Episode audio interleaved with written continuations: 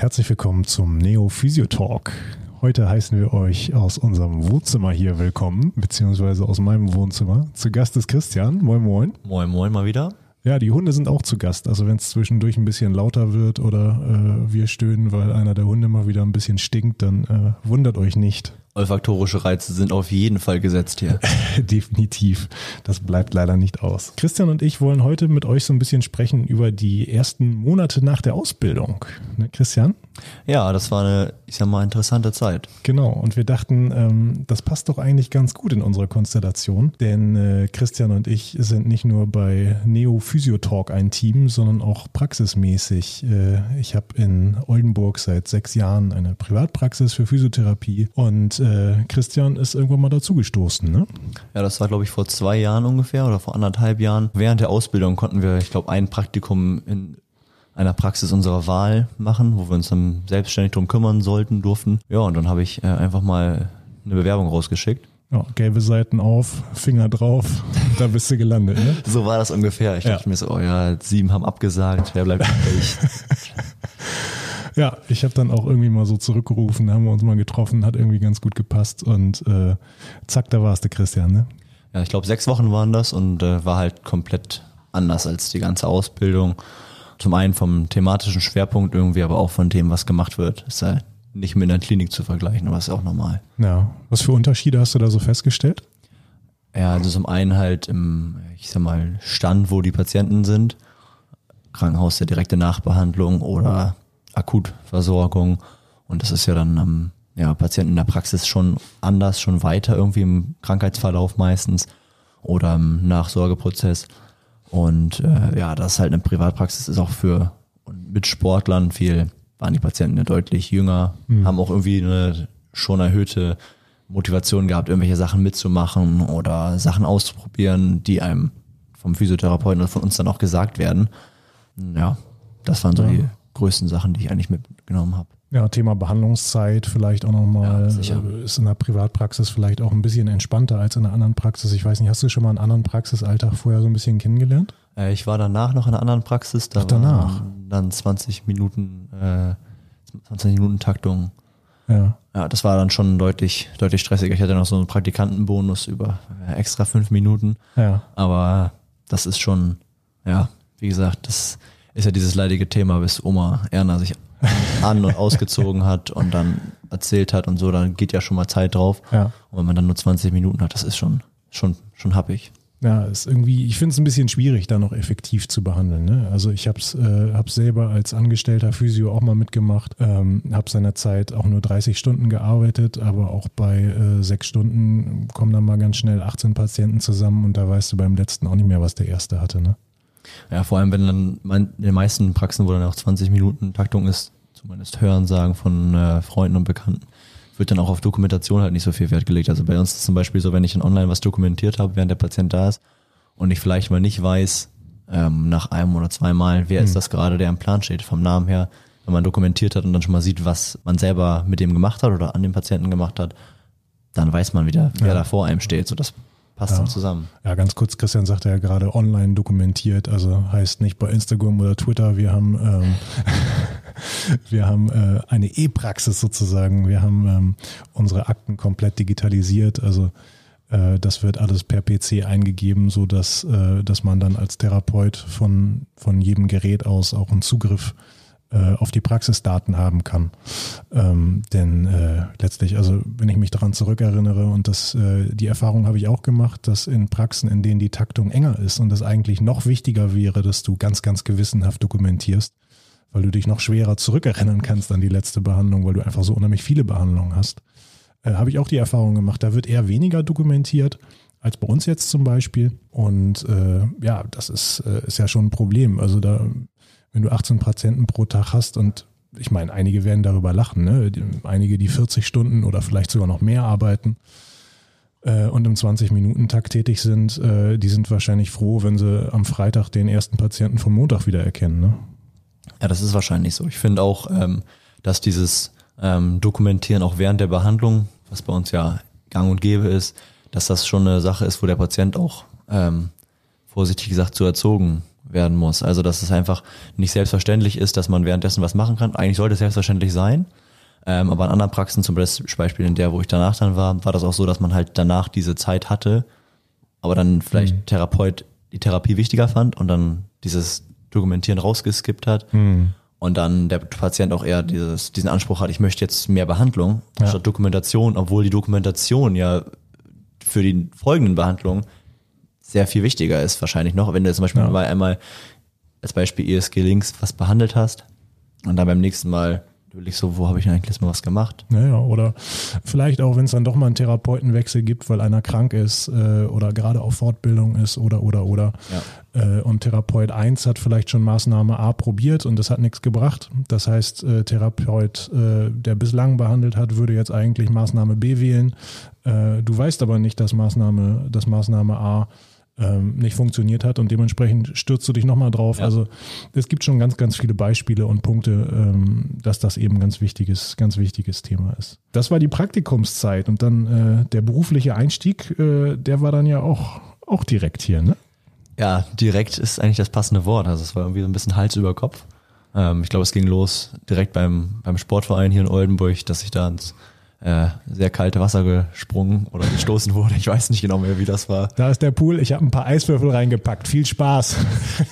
ja, so ungefähr. Ähm, war im Nachhinein auf jeden Fall genau richtig, wie es abgelaufen ist.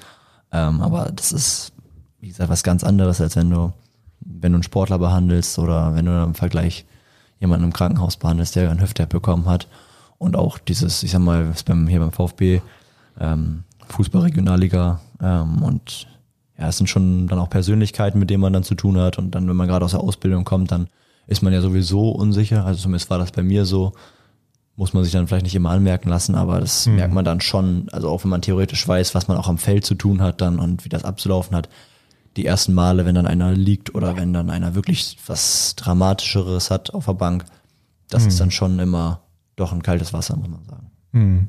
Ja, ich glaube, so leichtere Zweifel anfangs sind da auch ganz normal. Ne? So elementare Zweifel sind die bei dir eigentlich auch mal aufgekommen, ob das jetzt alles so das Richtige ist? Also ich muss sagen, das war vor allem während der Ausbildung so. Ich hatte äh, ja schon ja, nicht Zweifel, ob die Ausbildung das richtig ist, sondern irgendwie währenddessen war das dann immer mal wieder. Ich muss sagen, also als sie losgelegt haben, war eine der ersten Stunden bei einer etwas älteren äh, Physiotherapeutin und dann äh, war die erste Sache, die sie gesagt hat zu uns, was ihr eigentlich hier macht und ähm, wir sind unterbezahlt und kurze Taktung und sowas. Und da denkst du dir halt, ich habe mich gerade für eine Ausbildung entschieden, für die ich dann auch noch viel Geld bezahlt habe. Zu dem Zeitpunkt war das ja noch bezahlt. Und dann fangen die Zweifel halt an und dann, wenn die einmal gesät sind, dann kommen die halt immer wieder. Also mhm. wenn dann zum Beispiel ein Dozent irgendwas sagt, weil du nicht mehr konform gehst oder wo du schon mal irgendwas anderes gehört zu hast, fragst dich auch, ja, ist das hier überhaupt das Richtige oder hätte ich vielleicht doch irgendwas anderes machen sollen? Ja, und sowas. Ich finde das also, gerade während der Ausbildung hat einen das schon sehr begleitet, finde ich. Ja hört man immer wieder. Ähm, aber ich finde es ganz wichtig, dass wenn man eben auf solche Punkte stößt, die einen einfach unheimlich stören im, im, im Tätigkeitsfeld oder was die allgemeinen Rahmenbedingungen angeht und es doch eigentlich um einen Beruf und eine Tätigkeit geht, die man total gerne macht und an der man große Freude hat, äh, dann finde ich es ganz wichtig, sich auch damit auseinanderzusetzen, sich zu überlegen, was kann ich persönlich für mich im Kleinen daran ändern, dass das eben besser wird. Ne? Und wie kann, wie kann ich und wie können wir alle zusammen irgendwie ein bisschen näher an die Idealvorstellung kommen? Ne? Ja, diese ständige Selbstreflexion halt, das ist halt super wichtig. Ich finde, man kann mal einen Fehler machen oder auch was falsch machen, auch in der Behandlung. Oh. Und dann muss man halt dann nochmal rekapitulieren, was habe ich jetzt gerade gemacht. Ja. Und dann muss es halt beim nächsten Mal anders machen. Ja, Christian, äh, ein Jahr hast du jetzt in der Praxis. Hast du vielleicht noch irgendwas zu erzählen von ersten Behandlungserfolgen oder irgendwie sowas? Ähm, ja, ich würde mal sagen, wir fangen erstmal bei, der, bei äh, kleinen Fauxpas an oder sowas. Das ist ja vielleicht für den Hörer noch ein bisschen spannender. Ne?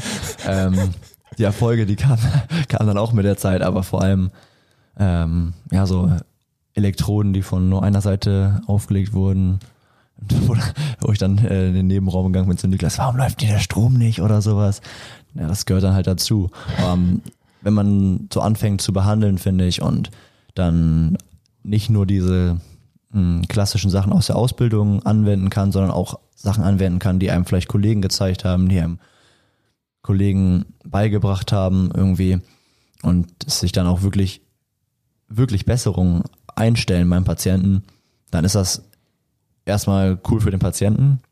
Der freut sich dann, ja, ich habe weniger, keine Ahnung, Beschwerden im, in der RWS oder sowas. Hm. Aber ich würde fast sagen, es ist noch schöner für einen Therapeuten. Also es ist, ich finde das schon richtig cool, wenn das so, ja, und dann habe ich das gemacht und bumm, war weg. Also Ja. das ist halt gerade mir imponiert oder freut, ich freue mich immer sehr über dieses direkte Erfolg. Ist nicht immer so, dass das klappt oder sowas, aber das sind schon die Momente, wo man so denkt, da möchte ich irgendwie doch hin. Hm. Ja, sowas, sowas kann schon echt ganz, ganz viel Freude bringen. Ne? Das sind, glaube ich, mit die schönsten Freuden unseres Berufes. Ja, auch vor allem diesen, den, ich sag mal, wenn du mal einen schlechteren Tag hattest, was du einfach, keine Ahnung, Kommunikation mit dem Patienten oder auch deine eigene Zufriedenheit, was du gemacht hast, angeht. Und dann hast du einen Patienten dabei, wo du halt wirklich weißt, da hast du was gerade bewirkt, dann ist das schon, dann ist das schon cool. Dann hat das den Tag so ein bisschen aufgewertet irgendwie. Ja, so in dem, äh, in dem ersten Jahr hast du ja auch so ein bisschen Einblicke bekommen. Ähm, jeder Therapeut arbeitet ja auch so ein bisschen unterschiedlich. Äh, gut, du warst ja vorher schon in der Praxis äh, und äh, warst eben in dieser Praktikumssituation, wo du sowieso mal bei jedem so ein bisschen hospitiert hast. Bekommt man da Bock auf Fortbildung? Definitiv. Also ich muss sagen, gerade die ganzen manualtherapeutischen Sachen, die dabei ja bei uns auch stattfinden oder auch diese sporttherapeutischen Sachen und natürlich dann die Sachen im Bereich Osteopathie, die waren schon sehr interessant und ja, st- stehen und standen halt auch auf der Agenda für nach, nach der Ausbildung, ganz klar. Dazu haben wir nämlich auch eine Frage bekommen. Wir hatten euch bei Instagram ja nach äh, Fragen für unsere nächste Podcast-Aufzeichnung gefragt. Und da kam von einem Hörer die Frage, welche Fortbildung würdet ihr einem Berufsanfänger empfehlen? Christian, was hast du dir gedacht, als du fertig warst? Ja, also ich äh, muss sagen, wir waren, glaube ich, Ende September fertig und diese ganzen, jetzt habe ich schon diese gesagt, ähm, die ganzen Lymphkurse gingen dann, glaube ich, direkt eine Woche später los. Ja. Und das war irgendwie für mich nicht nie der Moment, wo ich gedacht habe, ich muss jetzt diese Lymphfortbildung machen, weil ich auch viel über so Aktivität komme und der Meinung bin, dass viel Aktivität auch viel Lymphlast verringern kann Hm. bei gewissen Patienten Hm. wie gesagt, fand dann direkt über die Ausbildung manuelle Therapie sehr spannend, wollte das eigentlich direkt starten. Das hat dann äh, terminlich nicht ganz hingehauen. Habe jetzt die Sportphysiotherapie äh, gemacht vom DOSP, DOSP anerkannte, ähm, den Vorkurs quasi und muss sagen, den kann ich eigentlich jedem empfehlen, der mal mit Sportlern arbeiten möchte. Es sei denn, ja, man hat in der Praxis halt schon Erfahrungen gesammelt, die in dem Bereich halt sind. Also ich muss sagen, gerade dieser Erstkontakt am Patienten oder am Sportler, am Spielfeld und sowas hat mir da gefehlt. Hat man dann in der Praxis vielleicht schon mal, wenn man einen erfahrenen Therapeuten fragt, ein bisschen, bisschen mehr Hintergrund bekommen. Aber gerade die viszeralen Fortbildungen, die stehen auf meiner Agenda auf jeden Fall noch weit vorne, weil das einfach immer wieder, auch man mal kurz hospitiert bei wem anders, dann sieht, dass da halt noch ein riesiger Platz ist, äh, wo man seine Behandlung hin verbessern kann. Ja, also es gibt ja in der Physiotherapie äh, die unterschiedlichsten Möglichkeiten, sich nochmal ein bisschen weiterzuentwickeln und sich ein bisschen zu spezialisieren. Ich denke mal, das ist gar nicht möglich, alle Felder gleichzeitig abdecken zu können. Also da muss man wahrscheinlich auch erstmal gucken, in welche Richtung möchte man. Dafür hat man in der Ausbildung ja vielleicht auch die unterschiedlichsten Praktikumseinsätze gehabt. Genau, und dann stellt sich die Frage, was möchte ich eigentlich? Unsere Praxis hat nun mal einen ziemlichen äh, Sportschwerpunkt, würde ich sagen. Sport, orthopädisch, äh, osteopathisch, so das sind im Grunde genommen so die, die Schwerpunkte, die wir haben. Und äh, da würde ich sagen, dass mich bei den Fortbildungen, die ich in den, in den Jahren so gesammelt habe, äh, die manuelle Therapie hat mich schon ziemlich weit nach vorne gebracht, weil das aber auch ein, gar nicht unbedingt vordergründig nur über die Techniken, sondern weil das auch ein Gedankenkonzept war, was Ja. dahinter stand, was mich einfach unheimlich weit, unheimlich weit gebracht hat, was ich auch eben versuche im Unterricht an der Schule meinen Schülern schon ein bisschen mitzugeben, was wir an der Neophysio-Akademie natürlich unseren Schülern auch ein bisschen mit an die Hand geben wollen und äh, ein Stück weit davon schon mal vermitteln wollen. Die manuelle Therapie kann ich eigentlich nur jedem empfehlen, der im, im Sport und in der Orthopädie arbeiten möchte. Wie war das denn bei dir? Hast du direkt mit manuell angefangen oder? Ähm, nee, die manuelle kam ein bisschen später. Ich habe auch erstmal die Sportphysiotherapie gemacht. Äh, ich glaube einfach, einfach, weil ich Bock drauf hatte, dass ich mich Sportphysiotherapeut nennen kann. Ja. War ja bei dir, glaube ich, auch ganz ähnlich. Ne? Also ich habe äh, im Grunde genommen direkt äh, Anfang der Ausbildung habe ich schon angefangen, auch Sportvereine zu betreuen. Das gehörte immer mit zu meinem Leben mit dazu und dementsprechend war es mir ein Bedürfnis, mich auch so nennen zu können. Ähm, ich hatte eben, bis ich diese Fortbildung gemacht habe, schon relativ viel praktische Erfahrung im Sport gesammelt und ja, fand das jetzt nicht so mindblasting, was da alles als Inhalt rüberkam. Da haben wir mit Neo ja vielleicht auch ein paar Ideen, wie man das äh, ja noch ein bisschen, bisschen größer gedacht mit Ursache, Folge, Ketten und so weiter, wie man das eben alles so darstellen kann. Da wird vielleicht in den nächsten Monaten auch nochmal ein bisschen was kommen. Ja, ich muss sagen, dieses Arbeiten im Sportverein und dann diese äh, Fortbildung zu machen, das war, ich sag mal, vielleicht schon der richtige Weg und die richtige Reihenfolge für mich.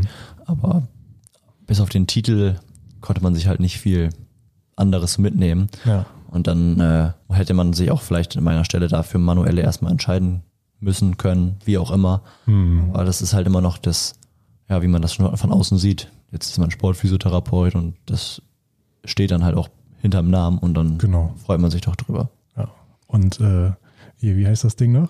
Deine UEFA-Lizenz? Nee, FIFA. Entschuldigung, Entschuldigung, Christian, FIFA. Ja, pass auf, da werden sonst äh, ein paar Klagen eingereicht. Erzähl mal, wie heißt das Ding? Ähm, der, das FIFA Medical Diplom, das war ein Online-Kurs von der FIFA ähm, für ja, Ärzte und äh, Physiotherapeuten und äh, Sporttherapeuten und äh, das waren also 44 Online-Kurse, glaube ich. Ähm, ja, kann man auf jeden Fall empfehlen. Das Ganze findet auf äh, Englisch statt und prüft irgendwie das ganze Wissen einfach nochmal ab, was man Ja. so am Sportler und mit dem Sportler sammelt. Ist, glaube ich, auch kostenfrei, ne? Ist auch kostenfrei, ja. Genau. Und klingt halt geil, ne? Ja, Real Talk, ne? Sag nochmal. FIFA Medical Diplom. Ich glaube, so heißt das Ding. Wow, finde ich geil. Ja, also sowas könntet ihr natürlich nach der Fortbildung machen. Ich glaube, das kann man auch schon während der, Fort äh, während der Ausbildung machen, oder? Ich glaube, das äh, kann man während der Ausbildung schon machen. Genau, Ja. ich glaube, da muss man nichts hinschicken extra. Und ansonsten, äh, wie so häufig, da kann man keine Universalantwort auf diese Hörerfrage geben, leider. Aber eigentlich könnte man da ewig drüber schnacken, denn äh, ist natürlich immer abhängig davon, in welche Richtung man sich entwickeln möchte. Ne? Also neurologisch habe ich nicht den größten Schnall, aber da geht es wahrscheinlich viel um Bobart Wolter erstmal. Ne? Das sind ja sicherlich äh, die, äh, ja, oder teilweise die Behandlungsmethoden der Wahl. Ja, ich muss auch sagen, zum Beispiel während meiner äh, Ausbildung war ich auch in der neurologischen Frühreha im, im Krankenhaus und das hat auch Spaß gemacht. Da waren wirklich spannende Patienten, wirklich auch spannende Therapeuten bei und wenn einem von einer erfahrenen Therapeutin zum Beispiel gesagt wird, ja, du hast Talent, machst, machst das richtig gut mit dem Patienten, so freut man sich schon. Aber da muss man schon ein bisschen auf sich selber irgendwie auf das sein Innerstes hören und gucken, passt das gerade zu mir? Erfüllt mich das irgendwie oder sehe ich mich da langfristig irgendwie äh, in der Neurologie als Beispiel? War bei mir jetzt dann nicht der Fall, muss ich gestehen. Oder auch ähm, in der anderen Praxis habe ich dann ganz viel mm, im Bereich Kindern, bei Kindern zugeguckt, also bei Babytherapie zum Beispiel. Fand ich auch super interessant, aber habe ich mich selber auch noch nicht drin wiedergefunden zum Beispiel. Ja, und das ist ja letztlich der totale Schlüsselpunkt, denn letztlich muss man über den gesamten Berufs, äh, über das gesamte Berufsleben jeden Morgen gerne aufstehen und jeden Morgen Spaß daran haben, zur Arbeit zu gehen. Und äh, das, was man tut, sollte einen bestmöglich eben auch so sehr erfüllen, dass man es auch sehr gerne über, über das gesamte Berufsleben lang tut. Ne? Und wenn das vielleicht anfangs nicht unbedingt der Fall ist, dann darf man sich da, finde ich, auch nicht entmutigen lassen. Da muss man zusehen, dass sich was ändert, egal wie, aber äh, es ist möglich. Du lässt mich da so ein bisschen aufhorchen. Du, ich habe ja auch mal äh, in Nicht-Privatpraxen gearbeitet. Das heißt jetzt nicht, dass jeder eine Privatpraxis machen sollte oder dass jeder in einer Privatpraxis arbeiten sollte. Aber wenn einem die Arbeitsbedingungen nicht so passen, dann muss man vielleicht auch mal den Arbeitgeber wechseln und dann muss man vielleicht einfach mal sich so ein bisschen umgucken, was es noch so gibt, was für Möglichkeiten es gibt. Und die Sachen, die einen stören, kann man ja einfach mal analysieren und gucken, ob die nicht irgendwo ein bisschen anders sind. Ne? Also bei mir war es letztlich der Grund, warum ich mich selbstständig gemacht habe, weil ich einfach mir, mir andere Rahmenbedingungen gewünscht habe. Also äh, ich wollte ganz gerne, dass man äh, eben andere Möglichkeiten hat in der Behandlung, dass man ein bisschen freier ist von der Zeitgestaltung. Und letztlich wollte ich, wenn ich mich dann schon selbstständig mache, meinen Arbeitnehmern auch ganz gerne andere Rahmenbedingungen ermöglichen, sage ich mal ganz grob. Ich denke, das hast du ganz gut hingekriegt. Das hoffe ich doch. Christian, vielleicht magst du noch ganz kurz erzählen, äh, du hast einen mega geilen Gast akquiriert für die nächste Folge. Ja, ähm, passend zur aktuellen Lage in der Bundesrepublik ist nächste Woche ähm, Professor Ulf Dittmar zu Gast. Er ist Virologe ähm, in Essen ähm, Universitätsklinikum dort. Und ja, bei dem brennt im Moment ein bisschen der Baum, würde ich sagen. Jetzt, wo der zweite Lockdown so kurz bevorsteht. Und ähm, ja, dem werden wir ein paar Fragen stellen. Und wenn ihr wollt, stellt eure Hörerfragen. Wir werden dazu noch ein, ähm, ja, bei Instagram auf jeden Fall eine Umfrage starten. Und dann ja. Und was wären wir für ein Podcast, wenn wir keinen Virologen einladen, oder? Könnte uns doch kein Mensch ernst nehmen. Ja, das stimmt. Die, äh, jeder ist auch ein kleiner Hobby-Virologe, aber dann werden wir nächstes Mal einen Profi mal hier zu Gast haben. Nein, aber richtig, richtig cool, dass der sich bereit erklärt hat, uns mal ein bisschen Rede und Antwort zu stellen. Also Professor Dr. Ulf Dittmar, ähm, ich habe gerade mal ganz kurz gegoogelt, äh, da findet man auch ein paar YouTube-Interviews und so weiter. Also den werden wir ein bisschen mit Fragen bombardieren. Und wie Christian gerade schon gesagt hat, wenn euch irgendwas auf der Seele brennt, gerade im Zusammenhang Physiotherapie und Corona, dann schreibt uns das gerne und wir fragen das für euch. So machen wir das. Super. So, Christian, du musst ja zum Verein, ne? Ich muss zum Verein, wie immer. Äh, ich nehme meinen Laken und dann äh, bin ich raus. Ne? ja, top. Ich gehe mit den Hunden. Also, Leute, bis bald, bleibt uns treu.